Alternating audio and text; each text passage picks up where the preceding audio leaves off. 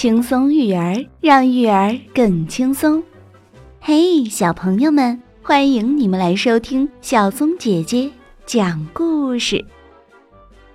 小朋友们，你们了解山怪吗？就是传说中长得奇奇怪怪、发出特别恐怖声音的那种怪物。今天我们就来讲一个关于山怪的故事。这个故事的主人公叫麦克维尔，他是一只可爱的驼鹿。我们一起来听听看麦克维尔是怎么和山怪扯上关系的吧。这个故事的名字就叫做。可怕的山怪，驼鹿麦克维尔挪了挪身子，向篝火靠得更近一些。这是他今年夏天露营的最后一个夜晚了。星期一一大早，他就要回到贝蒂老师的幼儿园继续上学了。麦克维尔非常喜欢在山里露营。他喜欢冒着青烟的篝火，喜欢讲故事。不过，他最喜欢的是和好朋友仓鼠米茨还有射鼠墨菲在一起。给我们讲个故事吧，麦克维尔。米茨说：“讲个关于山怪的。”墨菲说。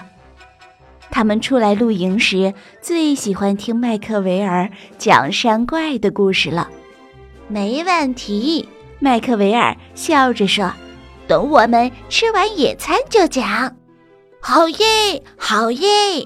美味的野餐，肚子的最爱。米茨和墨菲开心地唱了起来。麦克维尔从背包里拿出了棉花糖、全麦面包。还有巧克力，他把棉花糖穿到小树枝上，然后对朋友们说：“这个要放在火上烤一烤。”可是结果，米茨的棉花糖滋滋冒烟，墨菲的棉花糖全融化了。麦克维尔拿起烤好的棉花糖。把它和融化的巧克力都抹到全麦面包上，然后三个好朋友一起分享着特别的野餐。嗯，他们由衷的赞叹说：“看起来不怎么样，可是吃起来真是太棒了。”无数的星星在天空中眨着眼睛，月亮。微笑着沉到山头，这一刻真美呀！篝火变得越来越暗了，讲鬼故事的时间到了。麦克维尔说：“好呀，好呀，我们要听山怪的故事。”米兹和墨菲兴奋地喊：“麦克维尔开始讲了。”嗯。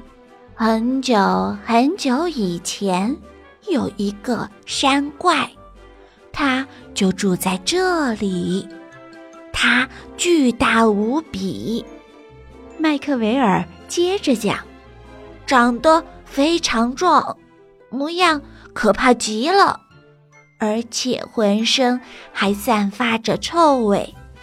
不过，最最吓人的是它的吼声。麦克维尔模仿怪物，发出了一个特别吓人的声音：“嗷呜，嗷呜！”米茨和墨菲都吓坏了，他们小声的互相安慰说：“呃，别怕，他只不过是在学山怪而已。”可是他们还是悄悄地往麦克维尔身边挪了挪。麦克维尔接着讲：“有一天晚上，山怪饿醒了，它像僵尸一样前进，寻找可口的小点心，像虫子呀、蘑菇啊，还有小朋友们的手指头和脚趾头呀。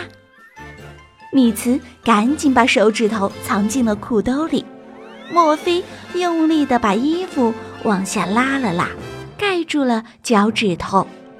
他们俩又往麦克维尔身边挪近了一点儿。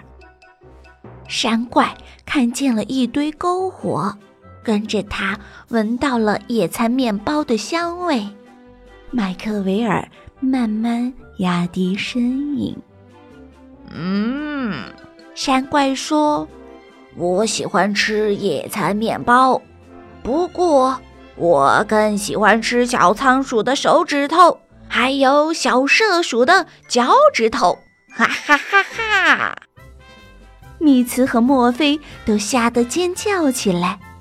山怪是你编出来的，是你编出来的，是吧，麦克维尔？突然，他们听见了一阵。可怕的嚎叫声！嗷呜，嗷呜！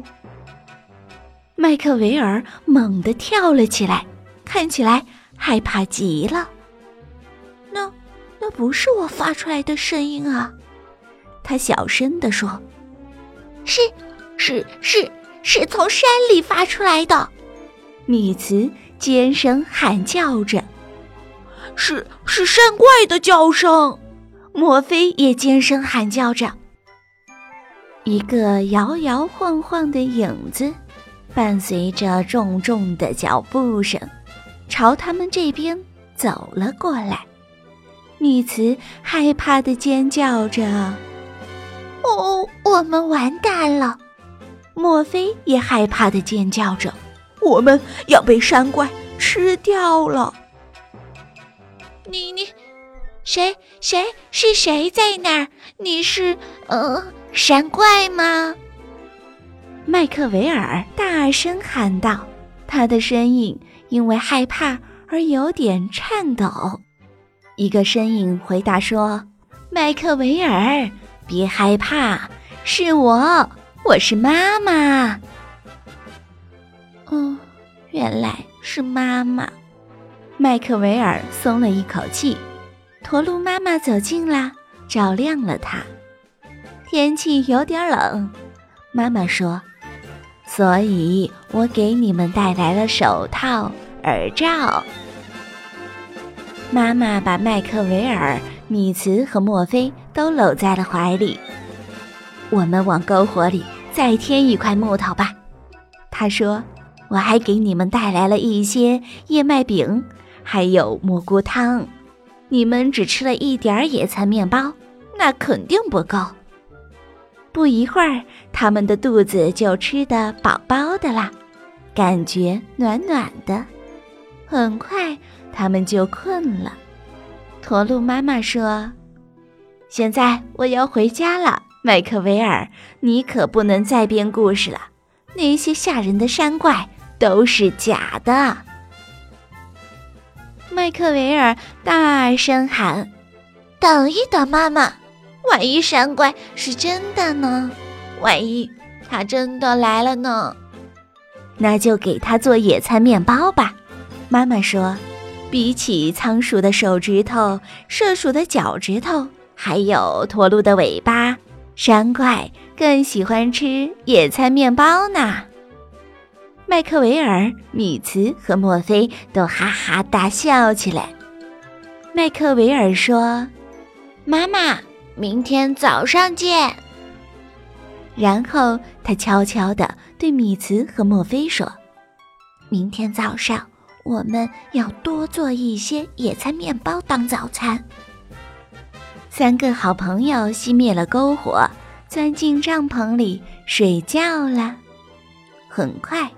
大山里就只剩下了呼噜声了。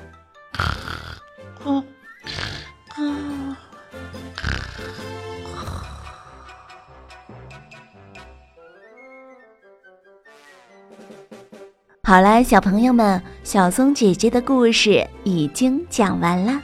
你是不是觉得驼鹿麦克维尔和他的朋友们都非常勇敢呢？你也会像他们那样勇敢吗？那就从今晚独自在房间里睡觉开始吧。小松姐姐讲故事，我们明天见。